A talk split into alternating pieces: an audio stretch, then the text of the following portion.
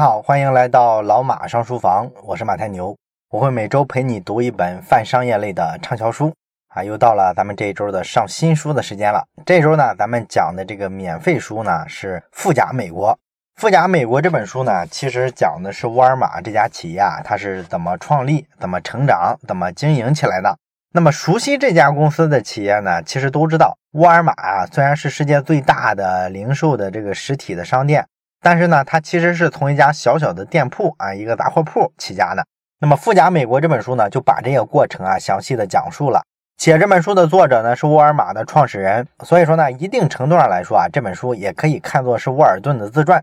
那么山姆·沃尔顿呢，是一九一八年生人，然后在一九九二年的时候就已经去世了。哎，老先生呢，一共活了七十四岁。那么山姆·沃尔顿呢去世的时候呢？这家超市啊，当时的这个年销售额已经到了四百多亿美金。在他去世之后到现在的话，这也已经过了二十几年了。而现在的沃尔玛年销售额呢，四千多亿美金，比当年呢又增长了十倍。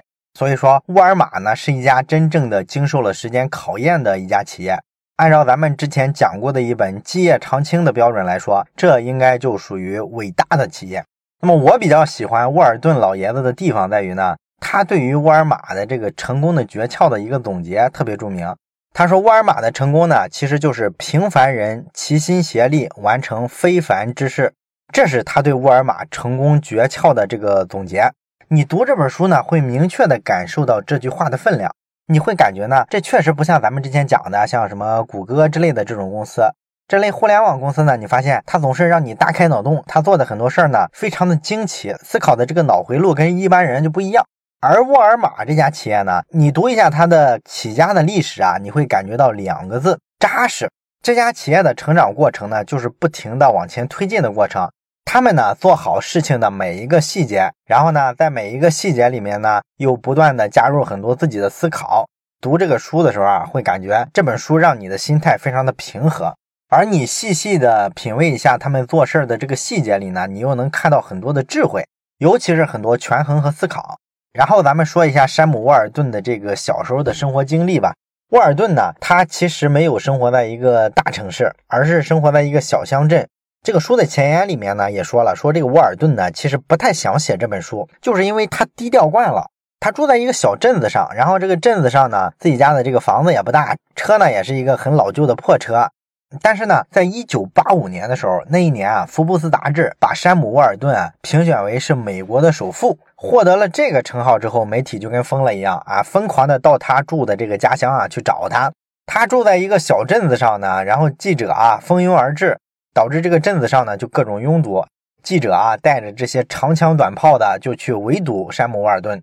当然了，这些记者啊去之前啊都想象了很多画面，比方说觉得这么有钱，这个沃尔顿应该平常纸醉金迷啊啊，身边都是美女环绕啊，家里有多少个游泳池啊？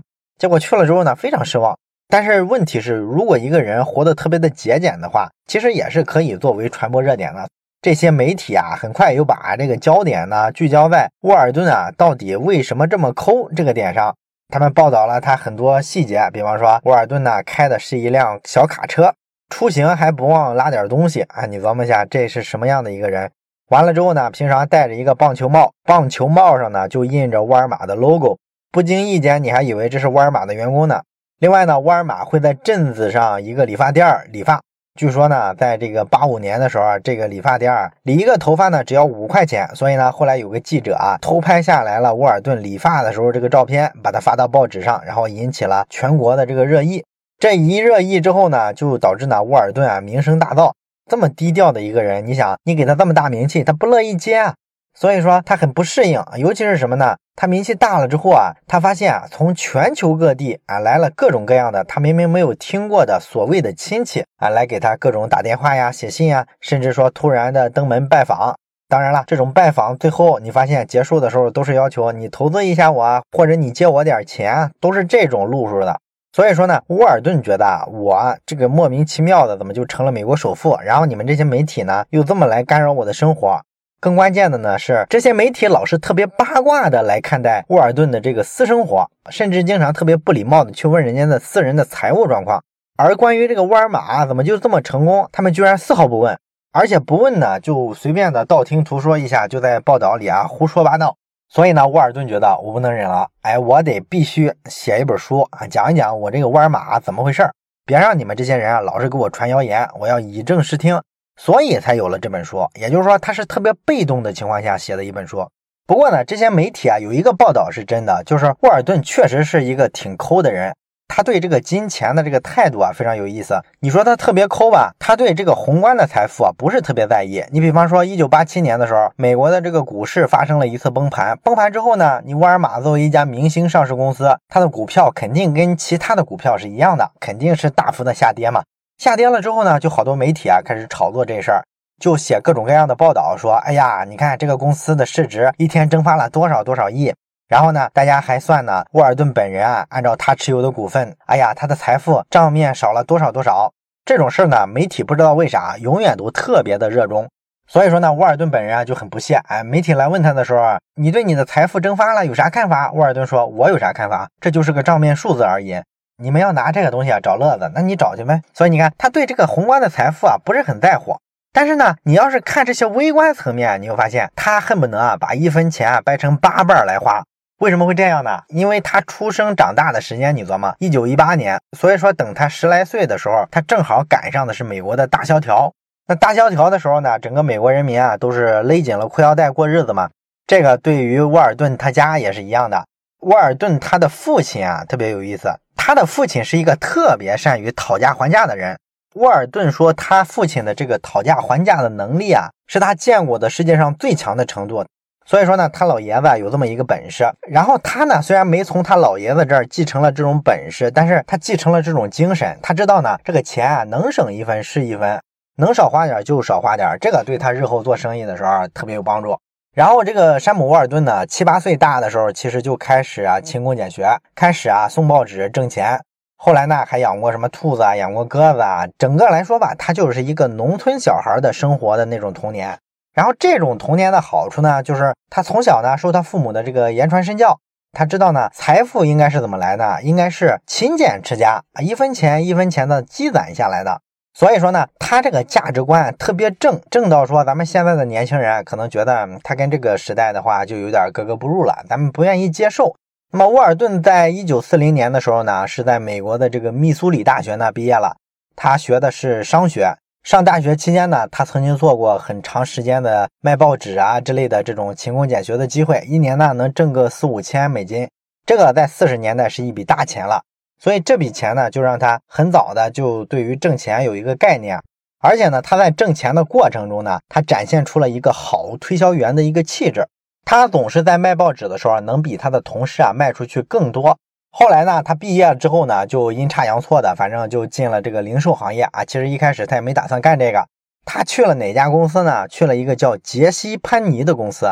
这家公司啊，咱们在第二季的开季的第一本书《细节》这本书里啊，咱们讲过这家公司。这家公司呢，其实是美国非常大的一个百货公司。沃尔顿呢，在这家公司工作的时候呢，一个月只有七十五美元啊，那个时候的物价啊大概就是这个水平。然后后面呢，他就遇到了他妻子。一九四三年的时候，跟他妻子结婚了。这个对他非常重要。为什么呢？因为他的岳父啊是一个大土豪。按理来说呢，他其实等于说傍了一根非常大的大腿。但问题是呢，他和他妻子啊商量一下，觉得他们俩应该独立自主。他们就决定出来独立的做点什么事儿。然后他岳父一听呢，也很高兴啊，觉得说年轻人啊这样态度就不错嘛。那他们当时是选了一个什么行当来让自己经济独立呢？当时有几个人发现了机会，然后找这个沃尔顿啊合伙一块来抓住这个机会。就是有一家公司叫做巴特勒兄弟公司，这个巴特勒公司啊，它是一个区域性的零售商，然后他旗下呢有一个品牌叫做富兰克林杂货店，然后呢，他这个连锁商店呢接受对外的这个加盟，也就是说呢，你们给我点加盟费，我就把这个品牌给你们使。然后呢，我给你们供货啊，你们要卖什么东西，我给你一些培训啊，价格指导啊，就跟咱们今天的这种加盟差不多。这几个人商量一下呢，就想拿下一个加盟店的这个资格来，大家一块挣钱。然后这个加盟的资格呢，大概是两万五千美金。当时呢，山姆沃尔顿啊，他们两口子啊，大概只有五千美金的一个存款。所以说呢，你必须借助外力。那要不要跟这几个人合伙呢？这时候沃尔顿的这个妻子啊，就发话了，他觉得呢。不应该跟这些人合伙，因为按照他们家族啊，不是挺大一产业嘛，也有很多企业，所以他们的经验呢是这种合伙人啊，最后都是不靠谱的。一般来说呢，最后都是很不愉快的散伙了。而唯一靠谱的路子是什么呢？就是咱们两口子加上咱们的孩子，咱们一块儿做一个家族企业。这个地方非常有意思啊。沃尔顿的岳父呢，就做过一个特别有意思的以家族为单位的一个合伙企业。他们这个家族的成员啊，像什么兄弟姐妹呀、父亲母亲啊，都在这个家族企业里面有股份，他们都是合伙人。然后呢，他们平常呢，因为都有利可图嘛，所以大家其实就是轮班、轮流去管理他们这个农场啊、工厂的账务啊什么的，各种各样的事儿，大家轮流去干，是这么一个模式。这个模式呢，就对沃尔顿影响很大。后来呢，他们的岳父啊，也建议他们两口子啊，你就仿照我们这么干吧。最后呢，沃尔顿就决定，那就照着他们这么干。所以说呢，他一开始呢就决定不跟外边人合作，我跟我媳妇儿、跟我这个孩子，我们一块儿合作，我们做一家家族企业。他是用这个模式呢，准备说拿下一个富兰克林的杂货店的这么一个加盟的资格，然后去慢慢的做一家小店儿。他们的这个家族合伙的这种方式啊，一直延续到后来这个沃尔玛身上。整个沃尔玛集团呢，还是说他们这个沃尔顿家族啊，把控着他的这个控制权。所以说呢，这个地方特别有意思啊。咱们大部分人呢，都会觉得你这个家族企业不应该是非常落后的一种形态吗？是有点封建残余的色彩，是吧？不大相信外界的人。他们这个家族企业是怎么成功的呢？这是因为呢，你不能光看到家族企业的坏处，家族企业其实也有很多的好处。啊，有什么好处呢？你比方说吧，首先一个来说，就是大家知根知底儿，都是自己人，这个信任的问题啊，就是跟外边的陌生人协作没法比拟的一个事儿。大家是有血脉关系的，是吧？所以这个不是一个维度的信任。然后沃尔顿呢，他是作为公司的这个管理者出现的，他是董事长嘛，所以说呢，他就掌管着给每个董事会成员的这个分红。他呢就能相对来说去掌控，根据每个人贡献的大小，保证这个分红呢是比较公平的，不会出现厚此薄彼。都是自己家庭成员，其实也不容易厚此薄彼，是吧？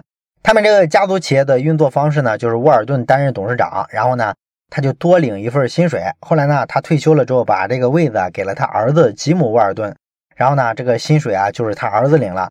他们内部是这么一个方式去传承这个财富，完成资本积累的。而他们平常的这个花销呢，咱们前面说了，非常节俭，绝对呢不会说四处的去挥霍。这个呢也是说家庭的这个文化家风直接带到这个企业管理上来，所以它是一个无缝过渡的一个东西，大家呢也都接受。然后这个合伙经营呢，还有一个好处就是它确保了呢，他们这个家族能够始终对沃尔玛集团的这个控制力。因为咱们知道，你看今天的这个创业公司啊，它要不停的融资，不停的找风投把钱投进来。这个过程呢，经过一轮又一轮的融资之后，你会发现呢，这个原始创始人啊，他的这个股份呢，其实是被不断的稀释掉的。稀释了之后，这会导致什么呢？就是这个创始人啊，对公司实际的这个控制力啊，是越来越弱的。然后这些外来资本呢，就很容易控制了公司的股份。而咱们知道，资本都是逐利的嘛，人家这些外来资本啊，也不是说跟你这个创始团队想的那么远。他就是想逐一些短利的话，他很容易就干一件事儿，就是把这个股份啊抛来抛去，卖来卖去。所以呢，这种特别零散的、特别随意的股份的抛售，其实对一家公司的长远发展来说是非常非常糟糕的。而这个家族企业呢，相对来说，他们很容易制定一些符合长远利益的一些战略。所以说呢，像这个写本书的时候呢，其实沃尔顿家族啊还对沃尔玛集团控制着百分之三十八的股份。啊，这个股份呢，可能你听上去觉得这不是不是绝对控股吗？不是绝对控股，这也是非常夸张的一个股份级别了。因为到了这个级别的公司，一般来说呢，你一个正常的企业的话，长到这么大的时候，创始人团队的这个股份啊，早稀释的没影了。沃尔玛的这个方式呢，能够确保啊，他们家族对企业的绝对的控制权，这是一个巨大的好处。而且说来呢，这个合伙人还能降低你的这个股权转让的成本。因为如果说你不是这种家族企业的话，一般来说，这个富一代把这个企业啊打拼好了之后，要传承给富二代的时候，都有很多问题。尤其是什么呢？要交很多税啊，因为美国的这个遗产税非常贵啊。所以说呢，你交给你下一代之后啊，这个财富啊就蒸发了好多。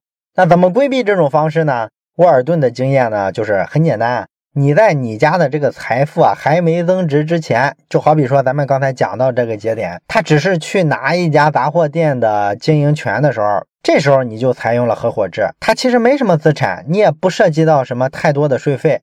这时候呢，就给你的老婆孩子啊个人分一个股份，所以他不会说像把这个股权拿在自己手里，完了等你老了传承给你的继承人的时候，你这时候发现财富已经增值了，然后呢你要交好多税，所以他上来呢就用合伙人的方式，直接已经给好了大家股份，然后再把这个公司呢给它做大，让它增值，所以说他就肯定规避了这个遗产税的问题。那么另外呢，沃尔顿还相信一点，他说你做一个家族企业的话，还有一个好处就是子女跟家庭之间呢建立了一种很有意思的联系，这会加强呢大家彼此之间的责任感啊，因为大家共同的在做一件事儿嘛，所以说呢，子女要对父母负责啊，不能把公司搞黄了，然后呢自己还要努力的去学习很多知识，兄弟姐妹们之间呢也要相互的帮助，相互的负责，这个过程其实是增加了家庭的凝聚力。所以说，我们不能光看到这个家族企业的坏处，其实它也能带来很多好处的。那么带着这个想法呢，沃尔顿跟他的妻子啊，就找了一个小镇子。这个小镇子呢，就是阿肯色州的纽波特镇，大概呢是一个人口只有七千人的一个小镇子。这时候呢，沃尔顿是二十七岁，然后他就开始啊做这个富兰克林加盟的这个杂货店。当然了，咱们前面讲了，他没有钱，他只有五千块钱。而拿下这个店面呢，需要两万五千美金，所以说他另外两万块钱是哪来的呢？是从他岳父那儿借来的。他借了这个钱来之后呢，就很快给自己定了一个目标。他说呢，我要五年之内把这个杂货店啊做成整个阿肯色州最好的、盈利最多的店，这是他给自己定的一个目标。但是很快呢，他发现这个目标啊不是很好实现。为什么不好实现呢？因为他发现他租的这个房子啊好像有点贵。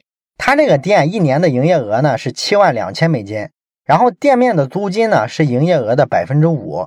这个呢，咱们听上去好像没什么概念，但是呢，实际上在零售行业这是不可能出现的一个情况，不可能有人把钱花在房租上这么贵。这样的话，代表着你很难获得盈利啊。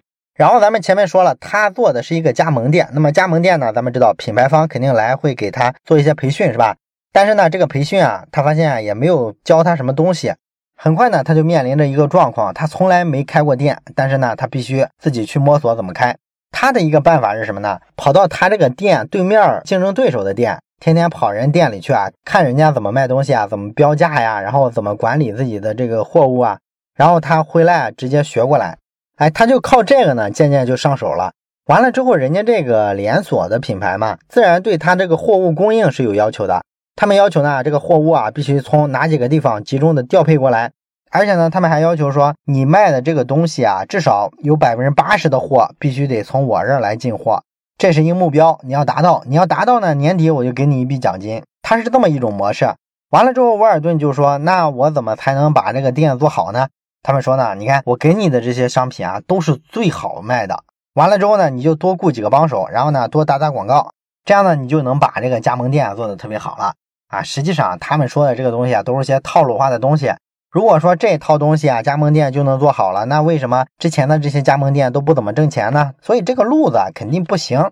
那沃尔顿怎么干的呢？他起初呢也是按照他们要求做，很快就发现这样不行，所以他觉得我必须按自己的方式来做啊。你们这套东西啊效率太低了啊，我呢也不从什么你们指定的这几个地方去拿货了，我直接找到上游的厂家找他们进货。当然了，因为他只是一个小杂货店嘛，上游的厂家未必理他，因为他要的量太小了嘛。但是呢，沃尔顿软磨硬泡呢，还是搞定了几家企业，愿意呢卖给他一些商品。然后这个过程呢，你会发现他就绕开了一个比较高成本的一个渠道。而且呢，沃尔顿是个特别喜欢跑的人，他会到什么田纳西州啊之类的周边的其他的这个州里去啊，找一些价格更低的进货渠道。每次呢，自己开着车去，然后回来的时候呢，车里都塞得满满的，都是什么女士的袜子呀、男士的衬衣呀，各种各样的商品。拿回来之后呢，定一个特别低的价格把它卖掉，然后这样呢，就把那个富兰克林连锁店的那帮人气疯了，是吧？你从别地儿拿货，我根本就没法抽成啊！而且说来，你卖了别地儿的货，卖的这么便宜，比我拿货的成本还便宜，我还怎么挣钱啊？我这货根本就卖不出去了。所以呢，他们就不是很高兴，就逼着他呢，必须做到百分之八十的东西啊，都从我这采购。不过呢，沃尔顿啊，后来还遇到了一个更有意思的一个中间商啊。这个人呢，这个商业模式非常简单，他就是找各种各样的像沃尔顿这样的人啊。你们不是有需求吗？想要便宜的产品吗？好了，你们把需求都告诉我，我拿一个清单写一下啊，谁要多少鞋子，谁要多少衣服，我把大家的需求汇总起来之后，这就是一个非常大的采购量。我直接去找上游的厂家谈啊，我要这么大的需求量啊，你们得很尊重我吧，我是大客户啊，量大了，那你给我便宜点呗。这个中间商呢，就靠这个办法，能够把这个货物呢，给它价格压得非常低。完了之后呢，这个中间商给大家服务了嘛，他肯定要抽成啊。他抽成的时候呢，只抽百分之五，这个呢就比这个富兰克林啊要好多了，因为这个富兰克林这个品牌啊，抽成是抽百分之二十五的。所以说呢，沃尔顿一看，哎，这个模式好，而且呢，他受到了启发。原来说我们做零售真正的秘密是什么呢？就是你要把这个量给它做的足够大啊，你采购的量足够大，就可以找到足够便宜的价格。完了之后再卖出去的时候，你就有了巨大的成本优势。这就是咱们所谓的规模效益。其实咱们之前讲这个小米的时候说过很多，是吧？小米做这个生态链啊，有一个特别大的优势，就是它不管是做这个电饭煲啊，还是说这个充电器啊，或者是什么电动牙刷一类的，它里边总要用到一些消费级的这个电子芯片。这些电芯呢，它在采购的时候是从美国啊一次性采购上千万个，所以说它可以把价格压得非常低。啊，我问过一个内行的朋友，他说啊，小米拿这个芯片啊，大概是七美元一个，而他们自己做这个智能音箱啊什么的，采购芯片的时候啊，都是十万个、二十万个采购，他们拿的这个电芯呢，就是十六美元多，你看是小米的两倍还多，所以你琢磨，小米的东西它能没有价格优势吗？你一般的小厂根本拼不过它，这给沃尔顿启示非常大，所以说呢，他就通过这个中间商呢，买了很多便宜的东西。他卖的时候还特别有意思，他卖的价格非常非常便宜，便宜到呢比这个成本价稍微高一点点。他有一句特别著名的名言是什么呢？就是说呢，我用八十美分的价格去进货，然后我如果把它的售价定成是一美元的话，那么就比定价定成一点二美元能够多卖三倍，然后利润呢会多很多。所以说，他认为零售的精髓是什么？就是折扣销售。折扣销售的意思呢，就是你在这个成本的基础上加非常微薄的利，薄利多销，就会带来一个规模效应，然后你能挣好多好多的钱。哎，零售业呢，说白了就是这样。所以说呢，经过这些轮的这个折腾啊，他发现了这个秘密之后呢，很快他就把这个富兰克林这个店做的风生水起。不到两年半的时间呢，他就还清了他借他岳父的钱，然后呢，他就开始折腾很多有意思的营销套路。他这个人点子是非常多的。他当时的这个营销套路啊，特别有意思。他找了一些爆米花机，给他放在自己这个店里啊，让他不停的爆米花。完了之后呢，好多人啊买东西的时候顺手啊就去爆一个米花，然后挣了好多钱，卖疯了。后来呢，他又加了一台冰淇淋机，而且呢，他当时没钱啊，没钱他就从银行贷款买了一台冰淇淋机。那么你看啊，他拿这个爆米花机和冰淇淋机来吸引顾客，这个是个什么套路呢？其实跟今天咱们看好多商店门口，他为了吸引人气啊，他会放一个抓娃娃机啊，或者说照片打印机，跟这种东西很像是吧？这个东西其实就起一个吸引流量、吸引人气的一个作用，然后我再通过其他的这个比较低价的这个产品，把这些流量呢给它消化掉。这个跟今天的这个商业套路其实是一个模式。所以说呢，这个沃尔顿啊，很快就打败了他的隔壁的那条街的那个竞争对手，收入呢超过了他好几倍。然后他做这个杂货店做到五个年头的时候，就早早的实现了自己那目标。他不仅说是阿肯色州最好的这个店，而且他还是周围六个州里啊首屈一指的富兰克林加盟店。但是正在他很高兴的时候，悲剧出现了。他那个租的房子啊，房租当时签的是五年期。但是他这个合同里面呢，没有写一个保护条款，没有说这个合同到期之后呢，房东没有正经理由的话，不能不租给他。所以说呢，这就导致啥呢？这个房东啊，有点眼红。他一看，哎呦，你们干这个超市这么挣钱，所以呢，他就直接让自己儿子去找这个富兰克林这个品牌，然后他把这个沃尔顿他们赶走，这个店我自己来开。所以对沃尔顿来说，这时候等于什么？做了五年，然后因为这个房租的事，成就都被清零了。但是呢，这会儿呢，沃尔顿已经三十二岁了啊，已经算一个比较有经验的商人了。而且他还成功开过一家店，所以对他来说呢，重新开始倒也不是特别难。所以他后来呢，就跑到这个俄克拉荷马州啊，有一个叫本顿维尔的一个小镇子，在这个小镇子上呢，他又盘下了一家百货店来。然后把这个百货店的店面呢给他装修了一下。而且呢，这回啊，他学乖了，我把房租一定就是九十九年，我才不给你五年一交的这个房租呢。然后呢，还是老套路，用低价的策略呢去做利润，把流量做大。而且呢，他做这家店的时候啊，他已经开始接触到一个概念了，就是所谓的自助销售，就是咱们看到今天比较现代的这些超市的一个样子。所以呢，他第一次呢就不像原先做一个小卖部的那种感觉的一个东西，他这回呢是做一个场地，你们进来自己挑，挑完一块我给你们结账，是这么一种模式了。当然了，他做的还是比较简陋的，为什么呢？因为他那会儿啊没有后来这么先进的一些什么管理系统啊，什么货架体系之类的。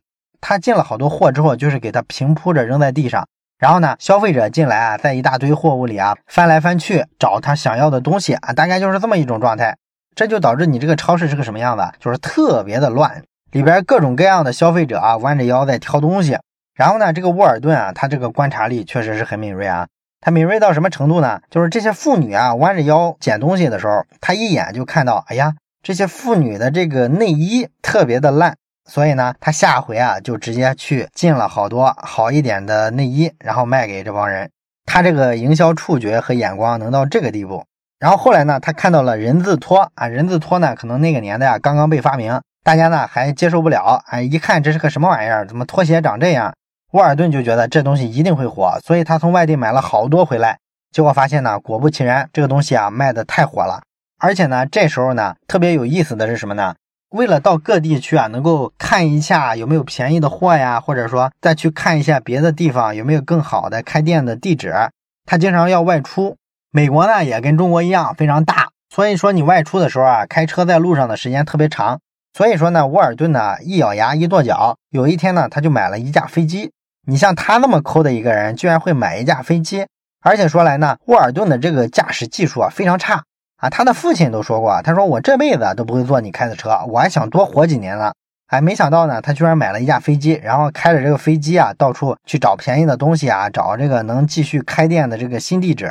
后来呢，他找了很多合适的地址，用赚的这个钱呢，又继续投资扩店，开了好多家富兰克林加盟店。然后每家店呢，也还是用他们原先的这种兄弟姐妹、夫妻、孩子之间的这种家族合伙制的方式。孩子如果勤工俭学卖报纸挣了钱，就让他们把这个钱全投入进来做生意用。